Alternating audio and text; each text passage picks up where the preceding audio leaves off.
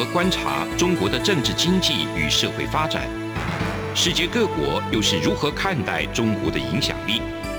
而两岸间有哪些焦点议题与新闻事件？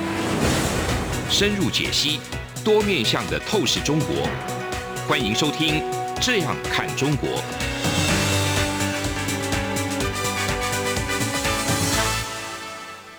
各位听众，大家好，这里是中央广播电台台湾之音，我是主持人陈冠廷。那今天要谈一谈中国制造二零二五年。那为什么我们今天要谈这个部分？主要是中国研究的专家格莱伊女士所转贴的这篇文章，是在 The China Project，就是中国计划的这个平台上，由巴里范威克先生所写的这个重要的一篇关于中国的数据库企业的发展的状况，以及中国最新的我们稍后会提到的信息技术应用创新计划的简述跟分析。那我觉得。我们不管是在任何一个国家，或者是在任何一个跟地缘政治相关的学者，都必须要很客观的去了解中国的现状。那我先简述一下这一篇文章在说些什么。它主要是说中国制造要回来了，不过是换了个名字，而且重点是放在数据库的公司。那他们的计划似乎是要把。中国本地的基础设施，IT 的，特别是跟 IT 的基础设施，把它国产化。那他们是希望把这些对数据的控制权拿回到他们中国自己本身。其实，在十二月十四号，根据这篇文章，还有谈到说，中国发布了扩大内需战略规划啊，从二零二二年到二零三五年。那许多这个相关的投资方都有花非常多的心力在去研究这一份报告。那在这份报告哈，他们也有谈到说，比方说在浙江大学推出的这个神通数据，那通过了这种上海证券交易所的科创板的终审，那可能会近期上市。还有一部分就是说。在这个湖北省武汉的这个华中科技大学的数据库也向科创提交这一个相关的申请，不过还是在审查中。还有这个来自于北京的中国人民大学，他们有一个称之为 Kingbase 的人大金库，那它过去也是太极股份有限公司的子公司，那它是为呃政府跟这些公共安全然后国防企业提供 IT 的这个还有这个。云服务哈，那更有这个二零二二年的十月，在天津南开大学的 G Base，那也完成了好像是第一轮融资。那我想这一些相关的这些讯息，都在在显现出这个他们对数据这个东西的重视性。那从刚才呃我们谈到的那几个乘着这个新创浪潮，或者是说这数据库公司起源于大学的数据公司。成为股市上的热门资产。我们刚刚已经谈到的几点，包含这个神中通用、达梦数据库、人大金仓、南大通用，这些都是非常重要的一些讯息。那值得我们去了解这一部分。那上述我们讲的那几个重要的这些企业，哈，都是来自于我们会称为是资讯技术的应用创新。那中国方面可能会说是信息技术。的应用创新，他们的做法。那在这个二零零六年，根据此篇文章，他有说到有发布一项到二零二零年的科学技术发展管理的长期政府计划。他们有谈到一些关于信创的概念，就是我们刚刚讲的这个信息技术应用创新，整称信创的概念。那早在二零零六年，哦，中国的 IT 基础设施或者是说数据库，啊，因为那时候他们的技术相对的没有那么成熟，是就委外啊，交由外国的公司去做一些管理啊。那个时候大概就是像是甲骨文啊、哈 IBM 啊这些公司。那这些大企业、跨国企业是在中国在改革开放之后。比方说在九零年代这个黄金期间，那时候大家如果记忆犹新的话，整个世界呃是相对的从冷战结束一片欣欣向荣时期，当然这些公司也进入中国，那他们占据的市场占额大概是有超过八十 percent。对中国来说，在那个年代，他们需要的是资本的投资，所以相对的是比较没有让他们感觉到不安。不过在之后，特别是中国已经蜕变成为一个超级经济强国、制造大国，还有这个军事啊，或者是在整个区域的这一个总和国力是相对强大的国家，他们开始对呃美国的或者是这些跨国企业的市场份额感到应该是说不安或者是忧虑。嗯，其实也不仅仅是中国对美国，美国对中国也是开始有一些忌惮。那从二零一八年西方国家对华为的审查，如果大家还记得的话，包含这个华为的财务长，那这个长女孟晚舟，在这个加拿大被捕，然后曾经被滞留好长的一段时间，所以在在的都慢慢的感受到，在中美之间，或者是中国跟西方世界之间，在这些所谓他们的信息技术的冲突是越来越大。所以在我们刚才提到的这个信创啊，或者是说在这个 Security Times 证券时报他们发表的一个分析里面提到了这个浪潮要开始。那我想这个地方我们要做一个小小的厘清。首先是我们刚刚提到的中国制造二零二五年是二零一五年宣布的，跟我们刚才提到的这个信创创新的这个浪潮，他们的说法或许是有一点不太一样。但是目标是一致的，都是希望由中国自己去控制，或者是中国自己去制造他们自己的先进技术，要展现出有点像是你要说是自产自销、自力更生，或者是自强不息都可以，就是要结束对外资依赖。那本质上来说，这所需要的基础建设的规模就是非常非常的庞大。比方说，呀，你如果是 IT 的基础建设，那就是要 CPU，那你就需要这个半导体相关的啊，要要办路由器，要做这个交换机啊，还有一些刚才我们讲的云端嘛，哈，这些都是所需要的这个重点领域。那除此之外，应用程序的这种软件的革新，还有最重要的，他们很重视的信息安全，就是治安呐，哈。治安及国安，他们也是非常重视治安的。还有这个操作系统基础的这种软体设施，其实在在都需要他们去做这一个，把资源投入来结束，或者是说来尝试去结束对外国的依赖。那在二零二零年七月，他们公布几个阶段的实施。首先，他们会在封闭的市场是去做一些测试，去做安装啊，去使用这样子的。系统，特别是在他们的党政、中共的党政的这个资讯的技术，然后会扩展到重点行业，然后再扩展到消费行业。那根据此项报道，截止至二零二二年十月，那中共中央和中共的地方政府已经推出了他们所谓的信创政策，高达一百六十六项。那根据这一个他们的产业报告哈，显示出。二零一一年到二零一八年，这个信创项目，它承包的规模高达一百九十九百万元。那我们刚刚谈到是二零一一年到二零一八年，但是单就二零一九年，它这个提升的这个规模就开始急剧上升。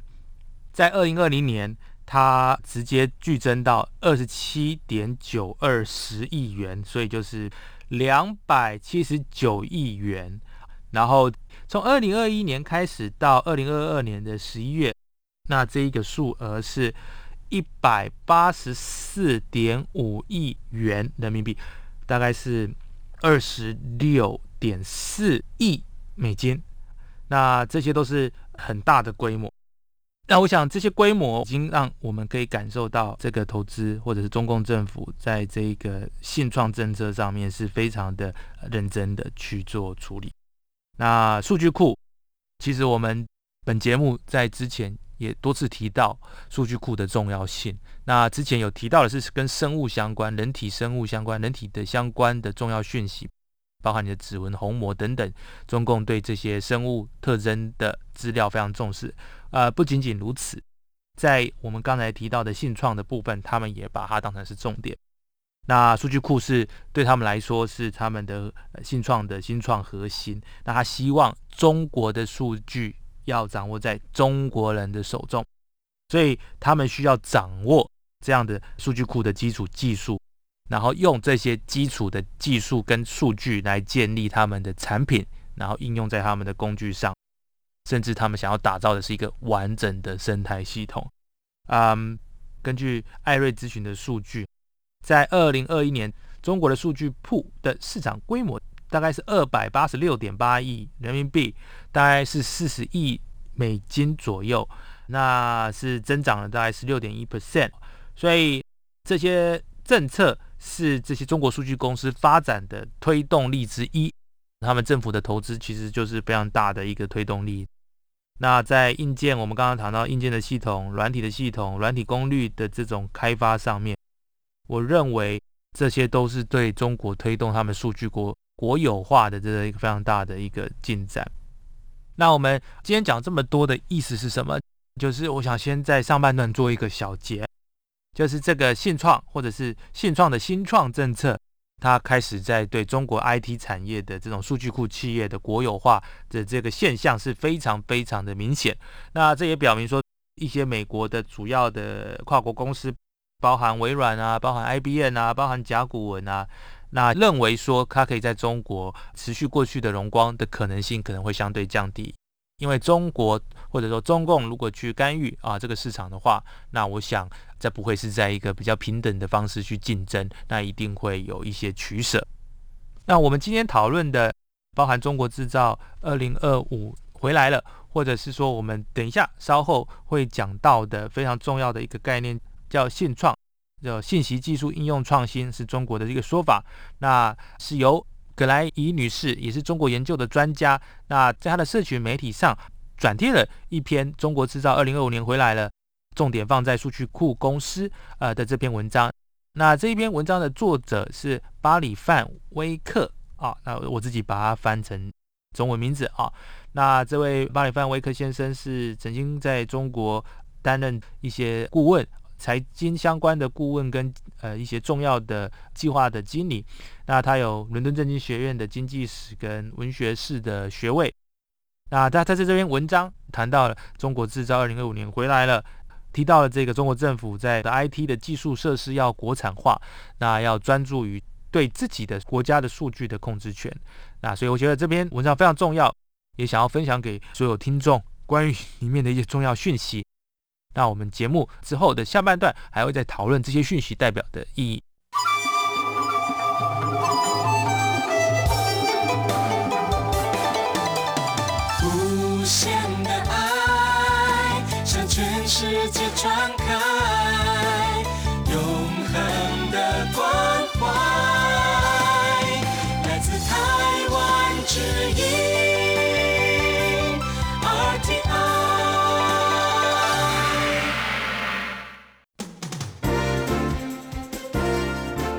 从两岸、国际、历史文化与财经等角度透视中国的《这样看中国》节目，每周一到周五晚间九点三十分到十点在中央广播电台播出。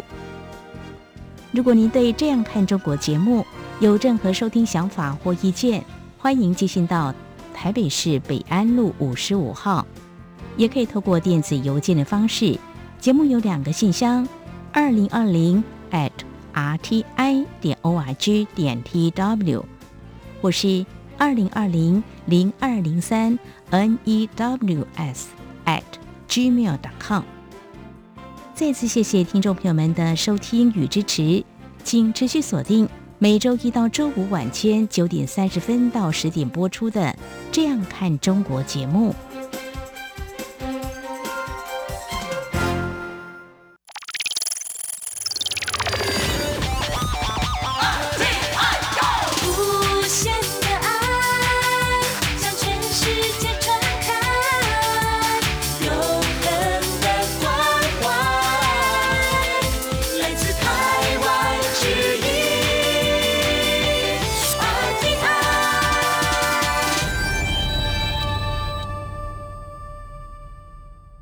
各位听众，大家好，这里是中央广播电台台湾之音。那我们紧接着在节目的下半段，我们持续的去讨论相关的中国在基础建设，或者是说他在他们的信息的数据库相关的这些政策上面，对台湾或者是对世界的影响。那我们也知道说，过去中国市场是许多跨国企业所重视的。那包含各种消费的企业，你说可口可乐也好，或者是麦当劳也好，或者是这种电子相关的、电器相关的，或者是电脑相关的这些产业哦，全部都是很希望进入中国的市场。那中国的市场在他们改革开放之后，是非常的，应该是说生气勃勃了哈。那包含台商也都选择去西进。这也是为什么在台湾过去李登辉前总统有提到借机用人的部分。那一方面是希望这种资本的快速的进入中国前，能够审慎的去评估他们的市场跟我们能够提供的资本技术啊是否吻合。那当然还有其他的国家安全考量，那不在这一次的讨论中。不管如何，在这二三十年前的黄金时代，哈，我们可以看到，呃，世界对中国的期待是非常深。那随着两千年的第一个十年，中国又加入世界贸易组织，那台湾也随之参加。那我们过去所期待的是一个能够符合世界规范，或者是说中国会对于世界的一些简单的 norm，哈，就是一些你说。约定成熟的看法跟规范能够去保持住，或者是再怎么样来讲，不要去呃干扰或者是破坏。但是在我们刚刚看到的这一篇文章里面，其实我们可以嗅到一些讯息，那就是说中国对于它内部市场的这一个干预程度可能会慢慢提升。那特别是在跟资料相关的资料库。那相关的这些数据，它会更花更大的力气来做国有化啊、国产化，这是中国的政策。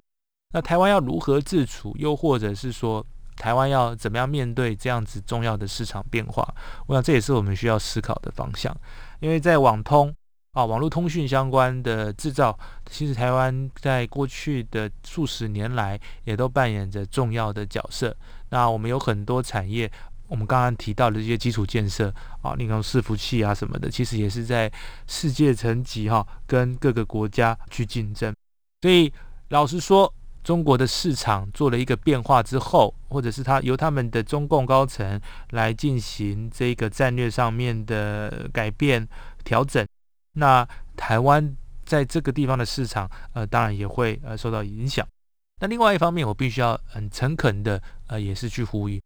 那在他们对于治安，中共对于治安的这个重视度，也同样的要反映在我们也要对治安啊有一样的重视度。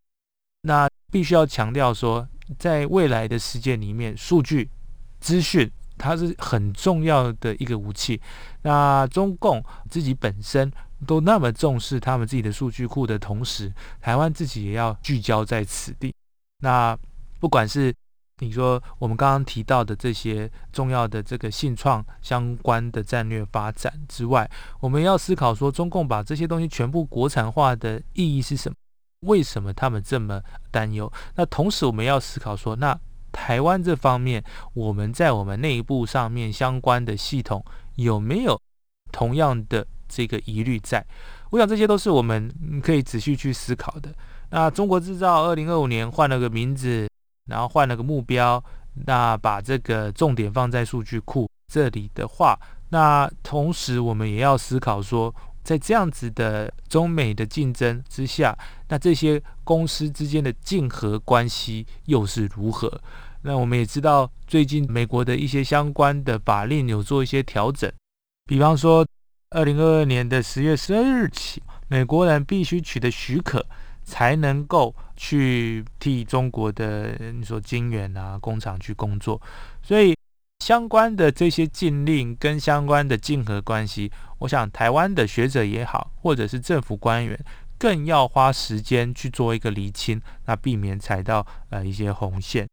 那我们刚才提到美国的晶片相关的议题，其实美国的晶片法案里面也有明定，那如果在美方的补助下，在美国建厂，那就不能够去中国去扩建或者是新建相关更先进制成的晶圆的工厂。所以，我们刚才提到的这个关于数据库的部分，其实是做一个警示，意思就是说，如果这是一个趋势的话，未来会有什么样相关的变化？我们要预先做调整，才不会投资在错误的方向，投资在错误的地方，然后到时候又要进行法尊，那可能所消耗的资源会更多。所以总而言之，我想关于这整体上面的规划，不管是我们的企业或者是我们的政府，呃，都要事先先盘整一下，必须在事情发生之前先有战略，才能够在事情发生之后。不会去慌张哦，不会去这个做一些无谓的，或者是说浪费资源的后面硬硬的调整。那我们看完中国在科技上面的最新的情势，我们现在焦点我们一样慢慢的回到整个亚洲地区。其实，在上次的节目里面，我们谈到日本最新的防卫相关的战略调整。那在这些战略调整中，我想要讲几个个人的看法。那未来的战争一定是有硝烟的战争吗？我们刚刚一直在提到的是关于商业上面、数据上面的事情。嗯，我还是要强调，传统型的战争，当然在俄罗斯跟乌克兰之间，我们看到的是非常悲剧的，有数百万的难民离开自己的国家，要到其他欧洲国家去暂时安身。除此之外，来自俄罗斯的各种炮火、导弹的袭击。把乌克兰的各项基础建设其实都是破坏殆尽，包含水电、瓦斯、天然气跟这一个简单的这种最基础的这种供暖设施，让整个乌克兰人民面临的是没有电、没有暖气的这一个某种程度是回到中世纪的状态。那这样子的悲剧有没有可能未来在亚太地区或者是印太地区发生？那我们当然是希望去避免，但是也要。很清晰的去分析，那中共高层，特别是习近平，他做了这么多事情，或者说中共的战略做做了这么多调整，包含了我们刚刚提到的这些商业上面、数据上面、晶圆产业上面的调整，那它的目的是什么？是打一场大仗吗？是打一场大型的传统战争，让数以千万计的百姓流离失所，来去完成它的历史型的任务吗？又或者是说，他专注于在技术革新，专注于在科技？或者甚至是用这一种科技上面他们所建立的优势，配合他们大量的物力跟资源跟人力，来去瘫痪他所想象的敌对国的信心。呃，我们刚刚谈到这么多的原因，是在于说他们会不会也在建立一个科技堡垒？说实话，俄罗斯跟中国的经济规模跟科技规模已经是。很难放在同一个天平的。那中国对于这一次俄罗斯所犯下的错误，理论上是不会再不会再去重蹈覆辙。所以他们也看到说，大量的军队这样子去投入，所造成对这一个国家的伤害。所以我在想说，他们可能的目标，首先是这一个进口替代嘛，哈，或者是技术替代，然后让自己的国家成为一个除了在资源上面的堡垒之外。在技术上面也有一个建立一个堡垒，那接下来他们的目的就是利用这些技术上面的讯息，他可以做的事情其实就是相对非常多元的。那我们常常讲说，要攻克一个国家最大的目标就是攻心。如果他能够第一利用他们的，不管你是说在网络上面、网际网络骇客相关的技术，或者是说在这个给你的这些软件。软体安后门，或者是透过传统的这种情报人员，利用你的资讯来去做恫吓、威胁等等这些各种的混合战之下，那台湾面临的挑战就不是这么传统的，就是大炮、飞弹、飞机啊，或者是海军，那是全面性的去攻陷。所以，我想这些问题是台湾未来要去思考的。如果中国或者是中共已经在做这样的技术上面、商业上面的准备，那台湾自己本身又要拥有什么样的问题意识来去面对这样子的挑战呢？我想这些都是我们呃要一起去面对的问题。那其实也不仅仅是台湾，当然是说在科技的这种创新上面，或者是说在信息资讯的这一个面临的威胁时，民主国家也不能就一直就是归因于这些威权国家。我们同时也要自省说，嗯，我们对于这种资讯上面，我们是只去归因或者只去批判这个外来因素，还是其实我们没有花足够的资源去建立对自己的讯息、对自己资讯的自信？怎么说呢？就是如果说我们自己国家的国民，或者是政治人物，或者是学者们，能够创造一个更具韧性的传播渠道，让我们自己的公民能够很清晰的去辨别说什么样的讯息需要经过什么样的查核，那不会只归因于外界，而是把它从教育上面建立出一个共识，那就是说所有的台湾的民众能够。透过教育，能够去检视什么样的来源是正确的，什么样的东西是谣言。那不管你是对方的嗯竞争者，或者是在商业上的竞争者，在政治上的竞争者，都有这样一贯的共识，就不会用错误的讯息去伤害别人。我想这也是未来我们国内台湾内部自己要建立的共识。那今天从基础建设讲到我们刚才说到的这种最基本的共识的建立，我想。台湾未来要面临的挑战真的很多。那中国在这种资讯啊，或者是他们各种的科技上面呃所投入的资源，其实也是与日俱增。我想，这不仅是台湾的问题，而是整个印太区域要面临的挑战。无限的爱向全世界传开。永恒的关怀来自台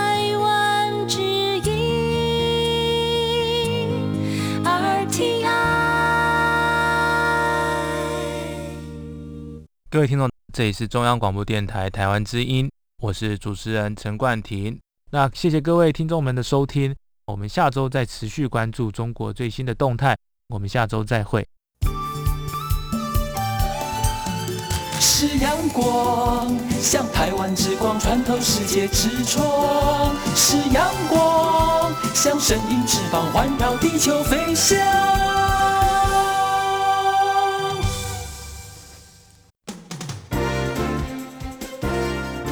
从两岸、国际、历史文化与财经等角度透视中国的《这样看中国》节目，每周一到周五晚间九点三十分到十点。在中央广播电台播出。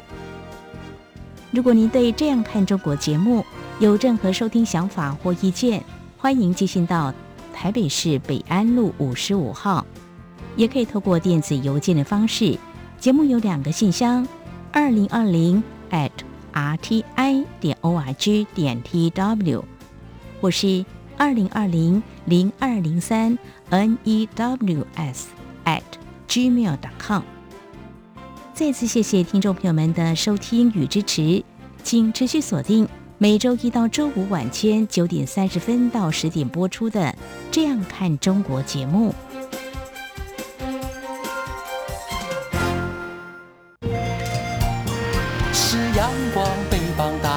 世界之窗；是阳光，翅膀环绕着地球飞翔。